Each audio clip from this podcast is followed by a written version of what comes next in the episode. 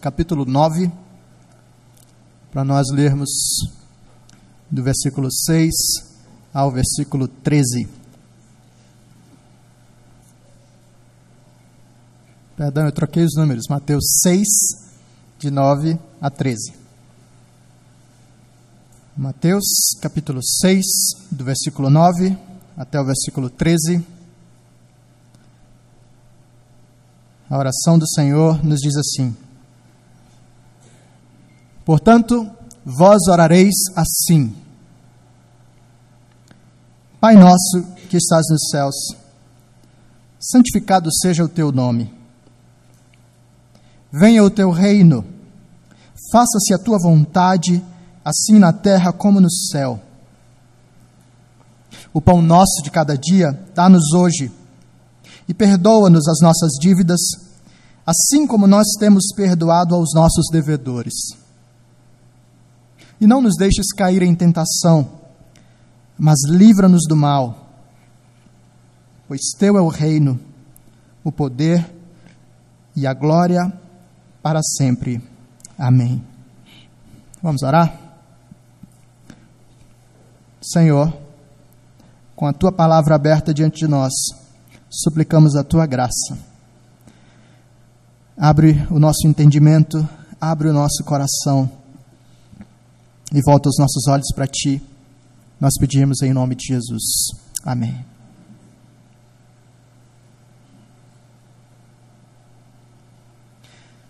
Esse é o nosso último culto de 2019.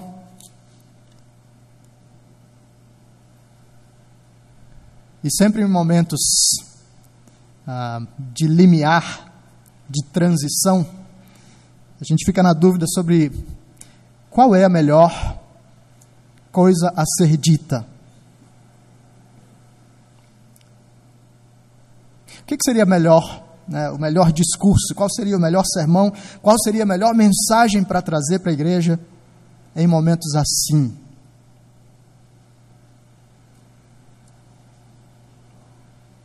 Curiosamente, a gente tem vindo de reflexões na oração do Senhor. E falta para a gente duas reflexões, dois trechos ainda para a gente considerar acerca do que Jesus diz e nos ensina, no modo como nós vamos falar com o Pai, no modo como nós vamos considerar a Deus, no modo como o nosso próprio coração vai ser revelado e tratado.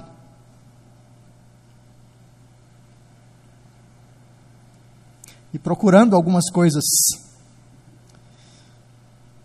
interessantes, relevantes, úteis para trazer para a igreja. A resposta estava exatamente na caminhada que a gente está seguindo enquanto medita nessa oração. À medida em que nós nos aproximamos de 2020, algumas certezas nos acompanham. Talvez você já tenha algumas delas aí na cabeça. Algumas certezas nos acompanham. Uma delas é de que a uva passa vai continuar firme marcando presença nas celebrações de fim de ano. Nada é tão seguro quanto isso. Uma outra certeza é de que as resoluções vão ser estabelecidas, as promessas vão ser feitas, mas certamente uma boa parte delas vai ficar pelo caminho em 2020. Claro, estou falando das outras pessoas, não de vocês. Vocês sempre cumprem todas as suas resoluções. Mas existe uma outra certeza que merece ser pensada por mim e por você. É de que em 2020 nós continuaremos vivendo debaixo do sol com as nossas complexidades da vida no mundo caído e experimentando todo tipo de tentação que surge nas mais diversas áreas da vida e da nossa experiência. Uma certeza para 2020 é que a tentação vai fazer parte da sua caminhada. E porque Jesus sabe exatamente dessa certeza, ele nos ensina acerca disso enquanto oramos. Nós estamos caminhando já para o fim das meditações dessa oração do Senhor. Nós já contemplamos o modo como Deus direciona o nosso coração enquanto oramos. Ele nos faz deleitar-nos primeiro nele, para depois apresentar os nossos pedidos. Ele nos ensina que o ritmo, que o movimento mais fundamental do nosso coração precisa ser de pessoas que se deslumbram, se maravilham com o Senhor, que adoram ao Senhor e que, a partir do descanso que encontram no Senhor, podem considerar as suas outras demandas. Nós aprendemos, o Senhor nos ensinou que oramos a Deus adorando e agradecendo, contemplando e desejando o reino, submetendo a nossa vontade à vontade de Deus. E então nós passamos a olhar para nós. O Senhor Jesus nos ensinou a também olhar para nós enquanto falamos com Deus. Ele nos ensinou a pedir a provisão diária e a confiar na Sua provisão. Ele nos ensinou a ser humildes, modestos e dependentes de Deus. Ele nos ensinou a pedir provisão para nossa alma, suplicando perdão, mas também manifestando perdão para com as outras pessoas. E agora, tendo suplicado perdão, o Senhor Jesus nos ensina a pedir proteção para o nosso coração. Esse é o último pedido das seis petições do Pai Nosso. Não nos deixes cair em tentação, mas livra-nos do mal. E agora, Senhor Jesus, deseja que nós olhemos para algumas questões tão profundas do nosso íntimo que precisam ser reveladas, desnudadas diante de Deus, para que possam ser adequadamente tratadas pelo Senhor. Curiosamente, nós escondemos muitas dessas coisas de nós mesmos.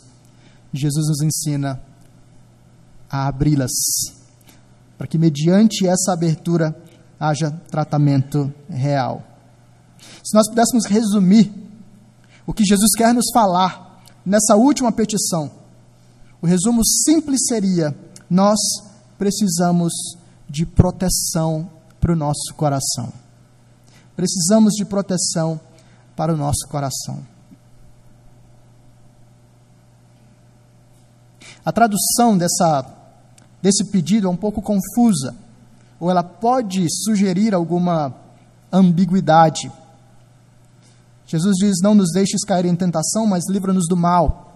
Mas se você abrir, se você abrir a sua Bíblia na, na revista e corrigida, você vai ver que eles traduziram: Não nos induzas à tentação, mas livra-nos do mal. A maioria das versões em inglês traz algo parecido também. A ideia de Deus não nos conduzir à tentação. E certamente alguém que lesse essa tradução entraria em choque com aquilo que Tiago nos diz acerca de Deus não tentar ninguém. Como é que a gente pode entender isso? Eu acredito que a, o modo como foi a, traduzido aqui nos ajuda a ter um pouco mais dessa tranquilidade na percepção do termo. Não nos deixar cair em tentação, mas também não só isso o ponto não tem a ver apenas com o modo como Deus nos conduz, mas com a própria interpretação da palavra tentação. Ela pode ser traduzida como tentação, mas também como provação. Alguns estudiosos tentam harmonizar essas coisas, então, e dizem provavelmente.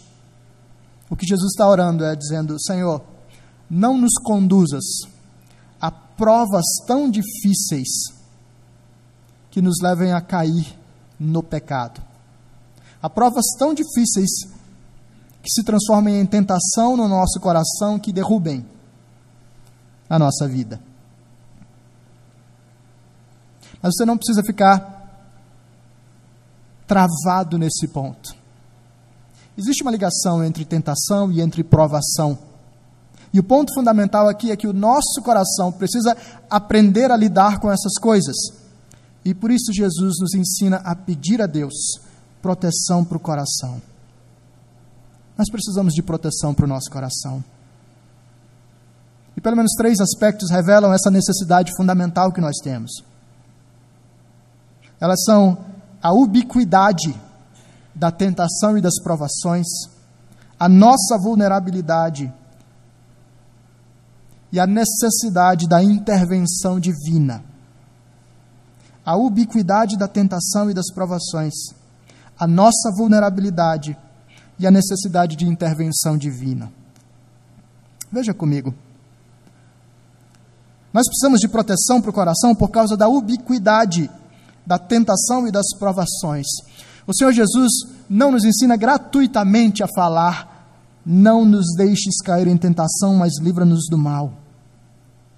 Ele nos ensina a falar isso, porque ele percebe que nós estamos cercados continuamente de tentações e de provações em nossa vida. Isso acontece por razões muito básicas. A primeira delas é de que nós vivemos em um mundo caído. Por mais que nós tenhamos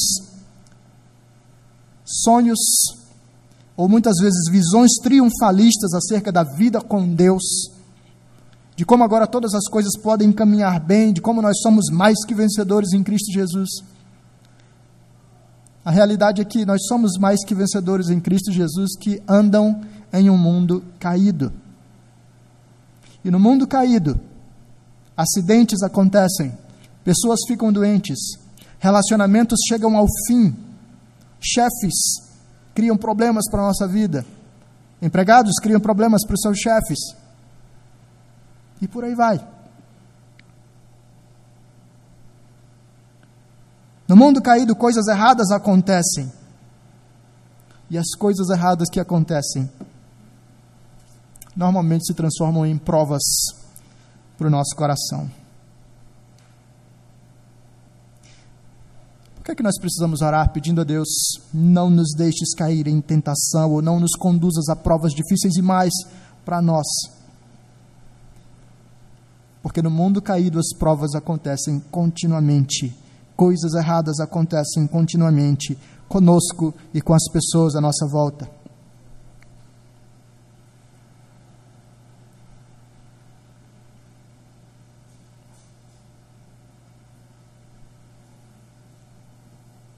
Mas não só isso.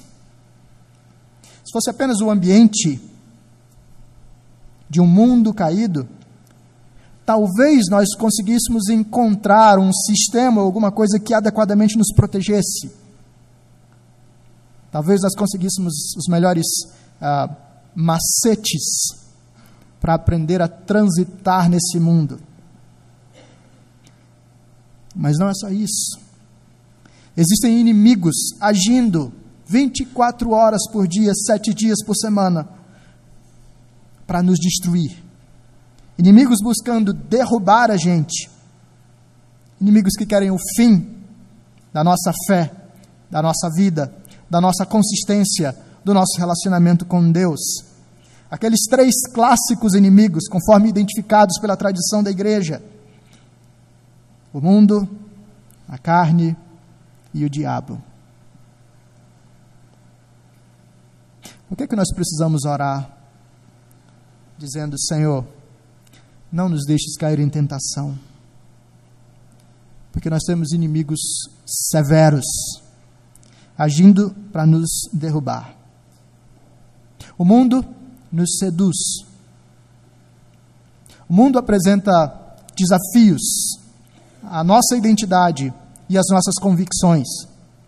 O mundo apresenta narrativas que competem com aquelas narrativas que nós temos afirmado. E por vezes, o mundo nos convence das suas narrativas falsas.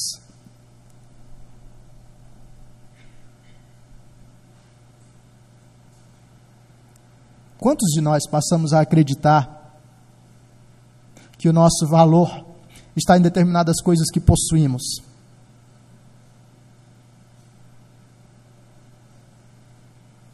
Quantos de nós passamos a acreditar que é impossível ser feliz sozinho?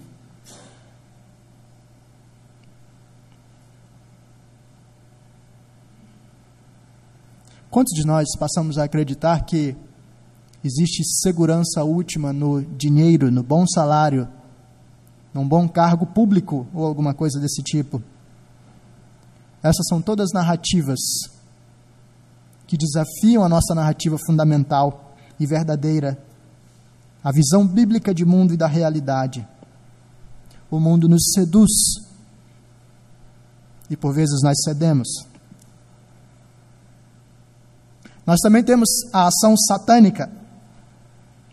Satanás age para derrubar a igreja do Senhor. E por Satanás eu quero falar de todas as hostes angelicais demoníacas. O inferno se levanta de fato para derrubar os filhos de Deus, para tentar os filhos do Senhor e para levá-los à queda. Enquanto Deus providencia provas para aperfeiçoar a nossa fé, como Pedro nos diz lá em 1 de Pedro, enquanto Deus providencia provas para refinar a nossa fé, como o ouro é refinado quando colocado a altas temperaturas, Satanás tem um propósito diferente, possivelmente com as mesmas provas. Satanás quer nos, quer nos levar a desconfiar do Senhor, a blasfemar contra o Senhor, a rejeitar ao Senhor a abandonar o Senhor.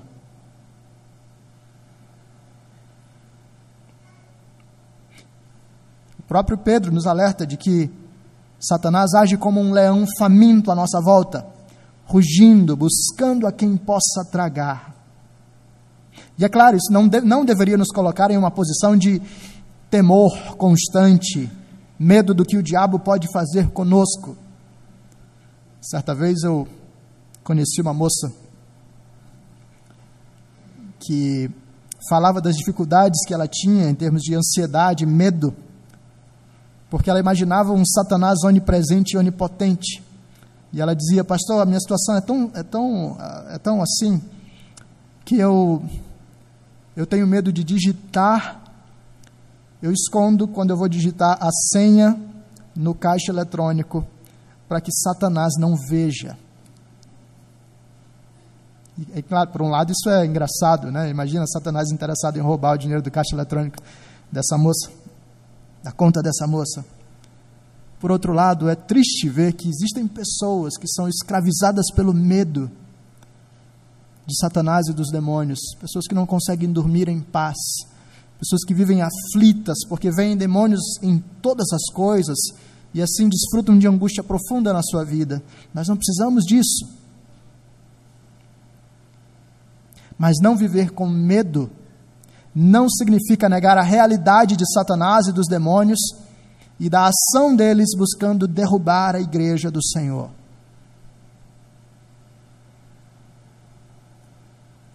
Nós precisamos orar, não nos deixes cair em tentação, mas livra-nos do mal, porque Satanás está rondando a igreja do Senhor, tentando derrubá-la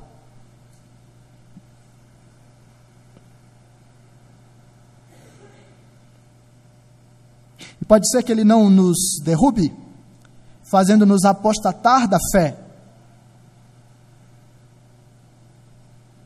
Mas por vezes Satanás, de fato, consegue nos atingir lançando dúvidas em nosso coração,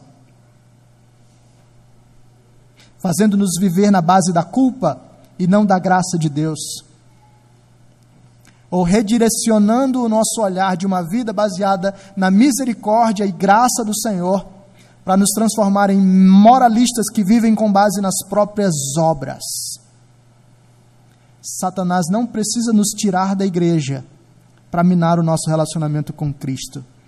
Ele só precisa nos transformar em moralistas e nos fazer esquecer o Evangelho e tentar viver na base das nossas obras.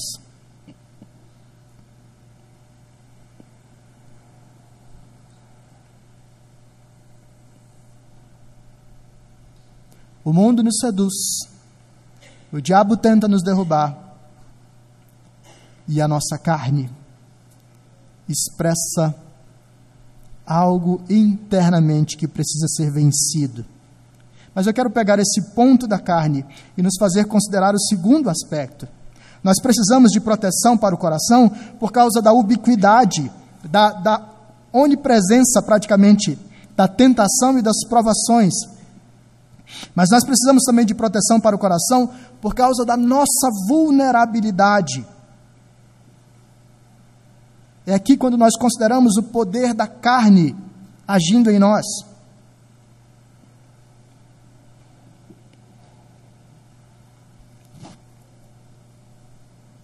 Lembre-se que enquanto nós repetimos e meditamos sobre essas petições do Senhor, o Senhor Jesus está descortinando diante de nós quem Deus é, quem nós somos e como nós devemos viver no mundo.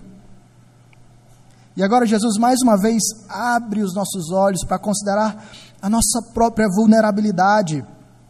Nós oramos não nos deixes cair em tentação, porque nós reconhecemos que nós somos suscetíveis da queda. Nós começamos a ter clareza sobre a nossa condição. E um dos aspectos mais notáveis da nossa condição é a nossa fragilidade, é a nossa vulnerabilidade. Lembra de Paulo nos alertando em 1 Coríntios 10, 12? Aquele, pois, que pensa estar de pé, veja que não caia.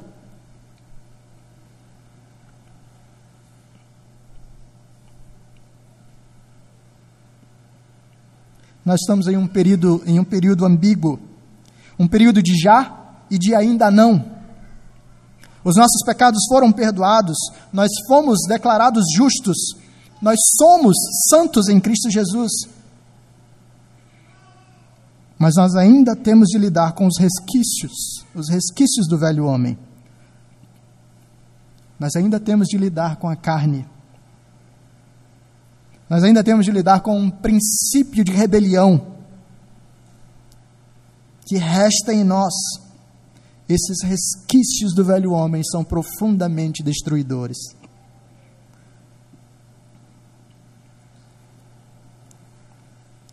Nós oramos pedindo proteção, porque nenhum de nós pode se olhar no espelho e simplesmente bater no peito e dizer para o Senhor: Eu seguro a minha onda.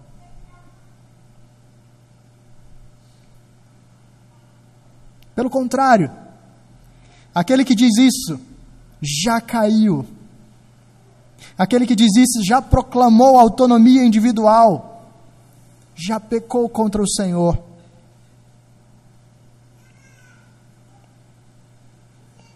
Quando nós observamos esses resquícios do velho homem em nós, chegamos à conclusão de que nós não somos tão fortes contra o pecado. É exatamente o contrário, nós somos fracos.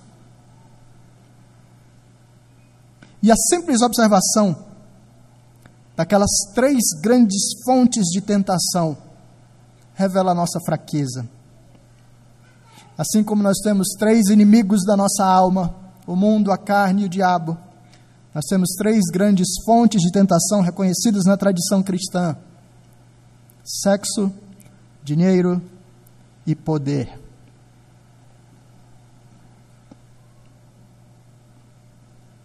Talvez uma delas seja o seu calcanhar de Aquiles, mas todas elas nos atingem em algum aspecto. Nós somos vulneráveis à tentação sexual. Por vezes nós nos orgulhamos de não ser adúlteros, de não cair como certas pessoas. Mas então nós olhamos Mateus 5:28, Jesus nos diz: se você olhar para uma mulher com intenção impura no seu coração, você já adulterou com ela. E com isso Jesus está dizendo basicamente para todos nós: vocês são adúlteros. Todos somos adúlteros.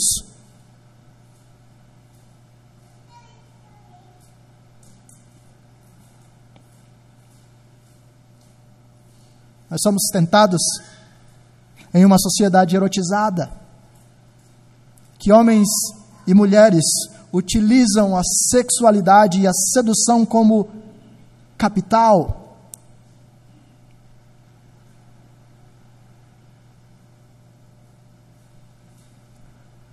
Nós somos tentados quando o assunto é dinheiro, porque tentamos colocar o nosso descanso último nas riquezas, na quantia que temos na conta ou no dinheiro que temos investido. Nós fazemos do acúmulo de dinheiro a nossa meta de vida.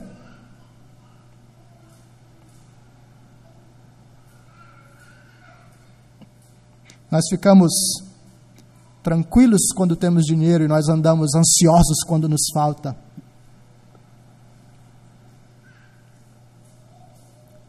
Nós caímos diante da tentação do poder.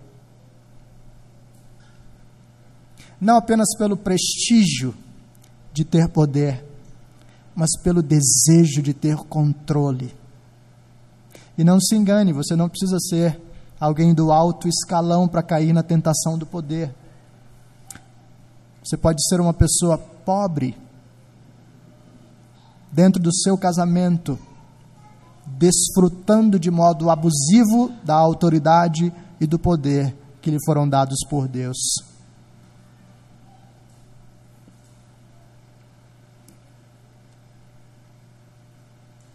Sexo, dinheiro e poder revelam como no íntimo do nosso coração Existem fragilidades tão intensas. Nós parecemos os peixes mais tolos, em que basta alguém lançar uma isca e mais uma vez nós estaremos lá mordendo.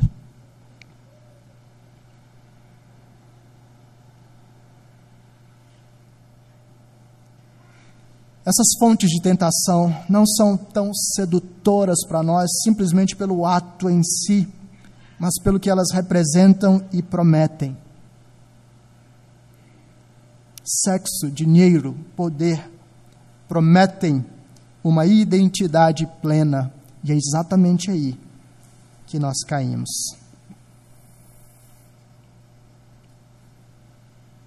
Nós precisamos de proteção para o coração, irmãos. Pela ubiquidade da tentação e das provações, pela nossa vulnerabilidade e fraqueza. Quando olhamos para nós mesmos honestamente, nós temos que levantar a voz a Deus dizendo: Senhor, me guarda. E é exatamente esse o nosso terceiro ponto. Precisamos de proteção para o coração, porque temos a necessidade de intervenção divina. Já que nós estamos cercados por tentações e provações no mundo caído, já que o nosso coração é frágil e vulnerável, nós não podemos confiar em nós, nós precisamos de intervenção que venha de fora. A reação mais adequada, quando olhamos para essa realidade, não é a de bater no peito e dizer: eu vou vencer esse negócio, na raça. Não é dizer em 2020 eu vou vencer essas coisas que experimentei. Nós não somos estoicos. Não basta mero esforço pessoal para matar os desejos. Se nós formos entregues a nós mesmos, a dura realidade é que nós morreremos. Mas graças a Deus que nós podemos clamar. Graças a Deus que a oração do Senhor é uma oração ao Deus que se revela. Não é um mero grito vazio, é uma comunicação com alguém, nós levantamos a voz em súplica àquele que tem todo o poder. Nós clamamos pela intervenção divina e assim pedimos a Deus: Senhor de toda a terra, intervém, intervém na minha vida, guarda-me das fontes de tentação externas, guarda o meu coração da minha fragilidade interna. E enquanto nós pedimos essas coisas, Deus é revelado a nós. Lembra? Jesus está nos ensinando a contemplar a nós mesmos e a contemplar ao Senhor. Nós suplicamos a intervenção divina, enquanto nós fazemos essas súplicas, nós contemplamos a face do Senhor como o Deus que ama o seu povo e que tem prazer em guardar o seu povo e conduzir o seu povo como o pastor conduz as suas ovelhas.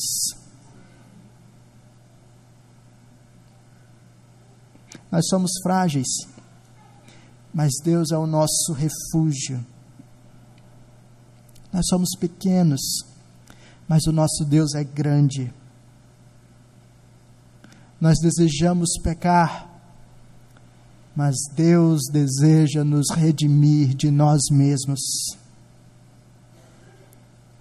E nisso nós encontramos real conforto, força e ânimo. Quando olhamos para aquilo que fizemos em 2019, quando começamos a planejar algumas coisas para 2020, certamente o nosso coração deveria considerar a realidade das tentações e a nossa resposta ao Senhor. Certamente nós deveríamos ter diante de nós as nossas fragilidades para suplicar a graça de Deus e confiar na bondade do Senhor.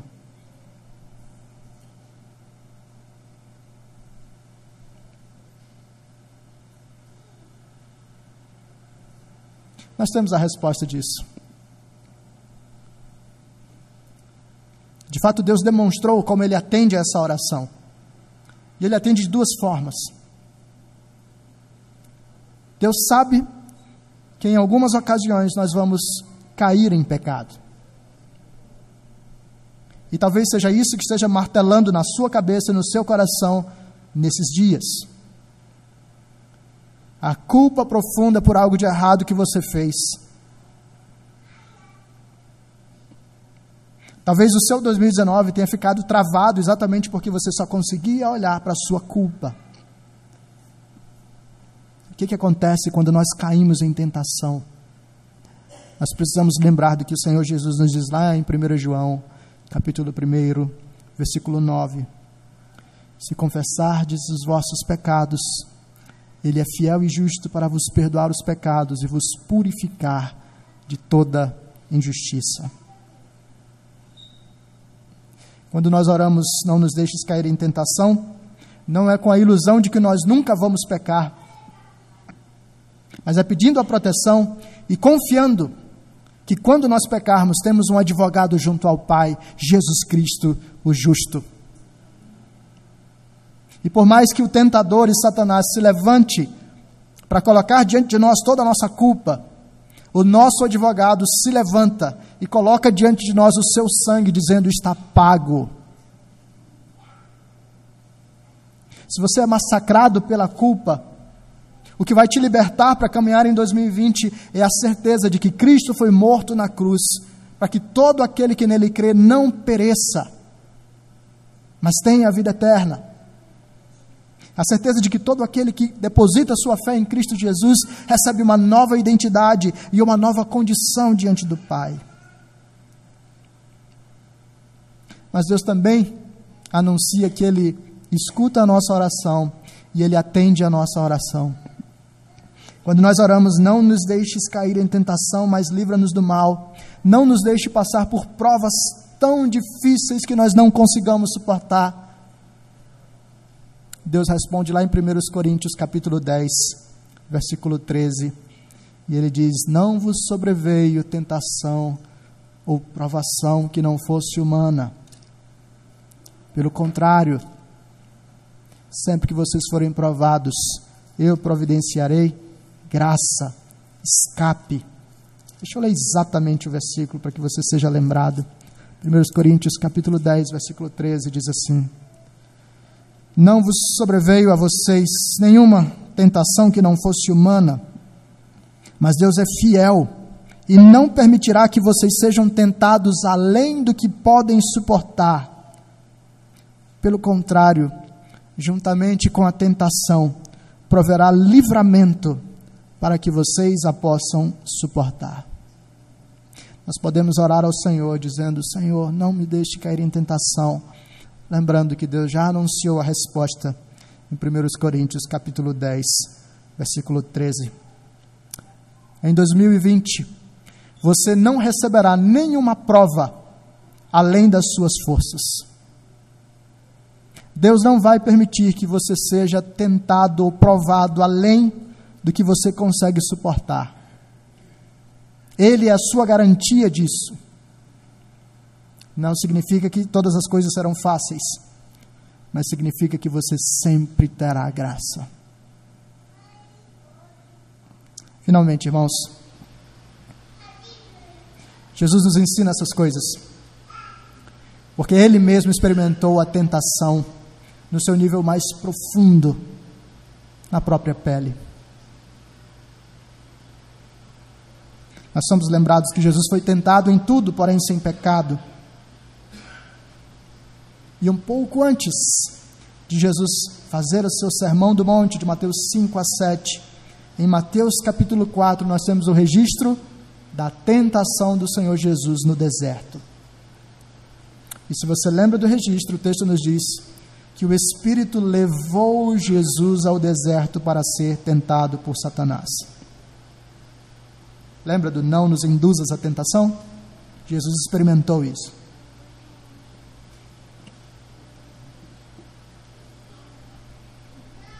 O diabo, o diabo jogou muito pesado com Jesus, tratando em pontos de vulnerabilidade ou de uma possível vulnerabilidade. Todos giravam em torno da mesma questão: se tu és o filho de Deus. O diabo colocou toda a sua pressão sobre Cristo, colocando em dúvida a sua identidade. Lembrem, Jesus está no início do seu ministério. Jesus acabou de ser batizado, ele vai para o deserto. Jesus vai começar a ministrar e pesa sobre Jesus o risco de não ser reconhecido, reafirmado, o risco de não cumprir a sua missão. Satanás sabe disso, Satanás joga com isso. Se tu és o filho de Deus, ele coloca em dúvida a identidade de Cristo. E agora ele começa a lançar as tentações. Jesus está há 40 dias em jejum, o que, que Satanás faz? Transforma essas pedras em pão. Pela fome, ele deseja derrubar o Senhor. Jesus responde com a palavra. Jesus coloca Jesus no pináculo do templo e diz: Lança-te daqui de cima, os anjos vão te pegar. Satanás sabe citar a Bíblia também. Jesus diz: É verdade. Mas eu não preciso colocar Deus à prova. Satanás tenta fazer Jesus desconfiar do seu relacionamento com o Pai. Jesus diz: Não tentarás o Senhor teu Deus. Satanás leva o Senhor Jesus a montes altos para mostrar ao mundo inteiro e dizer: tudo isso eu vou te dar: poder, riqueza, sucesso, tudo isso eu vou te dar se prostrado me adorares. Jesus mais uma vez rejeita, dizendo: só ao Senhor Deus nós adoraremos. E Jesus vence tentação após tentação por que, que Jesus vence tentação após tentação? Porque se você lembra do último versículo de Mateus capítulo 3, Mateus 3, versículo 17, Jesus sai das águas, os céus se abrem e o Pai fala sobre o Filho. Esse é o meu Filho amado, em quem me comprazo.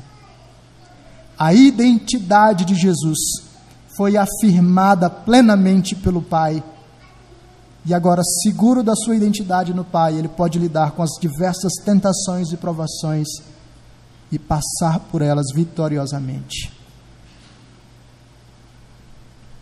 Em 2020, Satanás fará isso com você. Ele vai dizer: seu casamento não funciona mais, pula a cerca.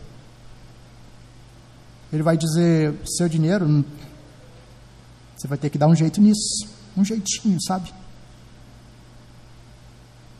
Ele vai dizer: você precisa de poder para ser alguém, sucesso.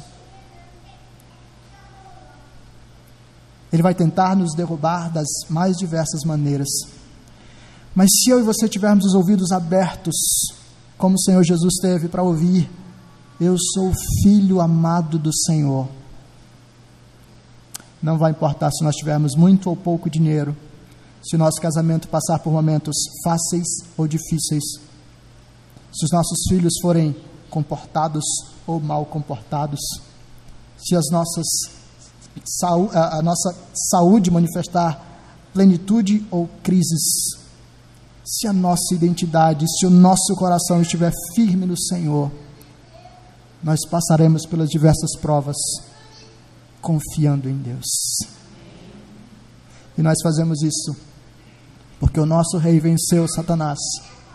E não apenas venceu nessas tentações, ele venceu na cruz, como nos diz Colossenses, expondo Satanás à ignomínia, envergonhando Satanás na cruz e demonstrando para toda a eternidade que ele é vencedor. Glória, pois, a ele e que o nosso 2020 caminhe suplicando a Deus, livra-nos das tentações, livra-nos do mal, protege o nosso coração. Só o Senhor pode fazer isso. Vamos orar? Deus bendito, nós glorificamos o teu nome. Te agradecemos pela graça que é derramada sobre nós por meio de Cristo Jesus. Ó Deus, nós somos pessoas fracas, vulneráveis, ansiosas, somos pessoas cheias de dificuldades e problemas.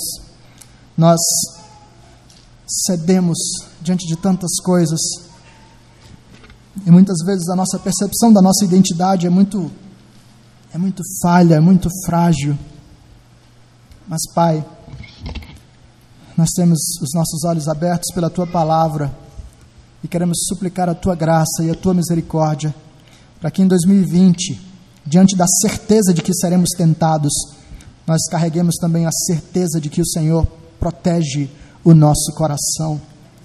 E assim oramos como o Senhor Jesus, dizendo: Não nos deixes cair em tentação, mas livra-nos do mal. Nós te pedimos, em nome de Jesus. Amém.